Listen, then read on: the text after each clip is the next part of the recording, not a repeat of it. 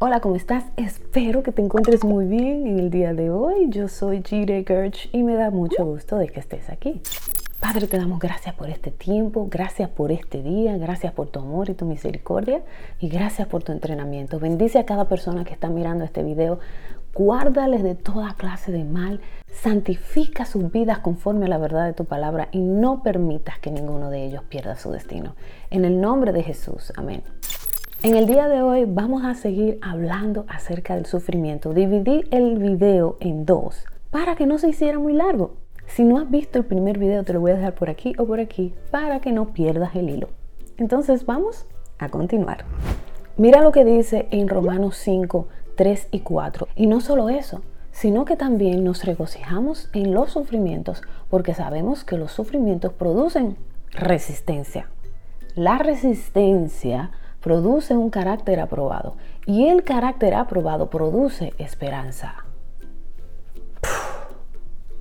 La tendencia de cuando estamos pasando por sufrimiento es pedirle a Dios que nos saque del asunto. Pero si nosotros comenzamos a entender lo que la palabra dice acerca del sufrimiento, entonces pondríamos en práctica lo que vemos, responderíamos al sufrimiento de una forma diferente aunque nos esté doliendo, porque yo no estoy hablando de que el sufrimiento es bueno, comenzamos diciendo a nadie le gusta sufrir, a mí no me gusta sufrir, a nadie le gusta sufrir. Pero eh, yo prefiero que cuando yo estoy sufriendo, eh, y todo el mundo ha sufrido en este mundo, entonces que valga de algo, ¿no?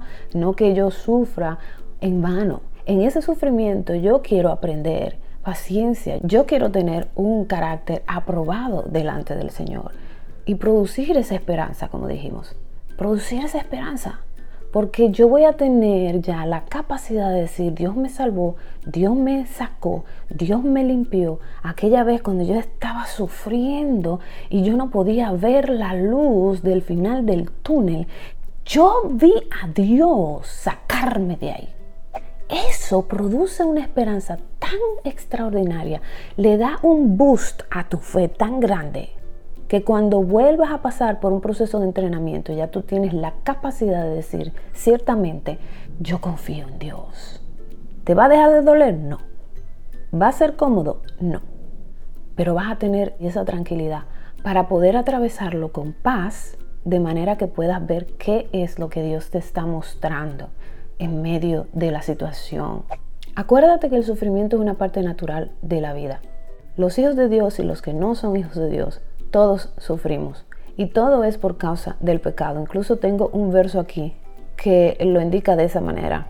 En Romanos 5:12. Por tanto, como el pecado entró en el mundo por un solo hombre, y por medio del pecado entró la muerte, así la muerte pasó a todos los hombres por cuanto todos pecaron. Y el pecado da a luz muerte.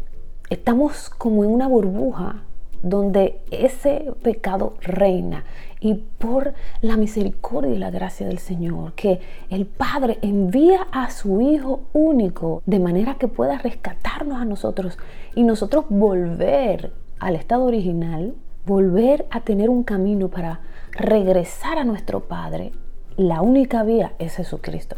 Vivificó nuestro espíritu, pero ahora el alma tiene que ser pulida, limpiada, el carácter de Cristo tiene que manifestarse en nosotros y el sufrimiento es parte vital de ese entrenamiento. Quiero que entiendas que estoy hablando acerca del sufrimiento con relación al desarrollo de Cristo en ti. Hay muchas clases de sufrimientos. Y lo bueno de todo es que no importa el tipo de sufrimiento en que tú te encuentres, dice la palabra que todo obra para bien a los que aman al Señor tú amas al Señor, cometiste un error, sufriste por mala cabeza, vamos a suponer, y el Señor agarra eso y lo torna para tu bien, porque amas al Señor. ¿Y qué es amar al Señor? Es obedecerle a Él, porque esa parte no se puede quedar afuera. A la gente le encanta usar nada más una parte. Todo obra para bien, todo obra para bien. Y no dejan, y dejan la parte de a los que aman al Señor. No, es a los que aman al Señor que todo le obra para bien a los que obedecen al Señor. ¿Qué es amar al Señor? Es obedecer al Señor. Y si mi vida no está alineada con Él, entonces voy a tener eh, sufrimientos en vano, no voy a aprender de mi sufrimiento, me voy a quedar enana, me voy a quedar pequeña, porque no voy a avanzar, mis sufrimientos no tienen sentido. En Cristo el sufrimiento tiene sentido porque es parte del entrenamiento. El último versículo que quiero compartir contigo está en 1 Pedro 5:10. Me encanta este versículo, dice así, pero el Dios de toda gracia, que en Cristo nos llamó a su gloria eterna, nos perfeccionará, afirmará, fortalecerá y establecerá después de un breve sufrimiento. Fíjate todo lo que pasa después de un breve sufrimiento. Dios lo ve de esa manera. Cuando nosotros estamos metidos en el sufrimiento no lo vemos breve, ¿no? Se siente que es el fuego, aunque pases por el fuego no te vas a quemar, aunque pases por el valle de sombra de muerte, ahí está el Señor contigo, aunque pases por las aguas, no te vas a ahogar. Por eso es un leve sufrimiento, porque tú no estás solo, o sea, no lo estás pasando solo. Lo que pasa es que se siente que estamos pasando por esto solo.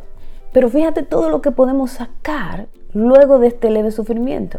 El Señor te está perfeccionando, el Señor te va a firmar, o sea, tus pies, te va a firmar tu vida, tu carácter, tu todo, te va a fortalecer y te va a establecer. Siempre hay una respuesta al final de cada sufrimiento. La venida del Señor siempre está ahí al final de cada sufrimiento. Y como siempre decimos, al final de cada entrenamiento. Hasta aquí el video de hoy. Espero que te haya sido de mucha edificación como lo ha sido para mí. Si eres nuevo aquí, bienvenido. Danos tu like y dale la campanita para que te avise cuando haya un video nuevo. Dios te bendiga, Dios te guarde. Te mando un fuerte abrazo y nos vemos para la próxima. Chao.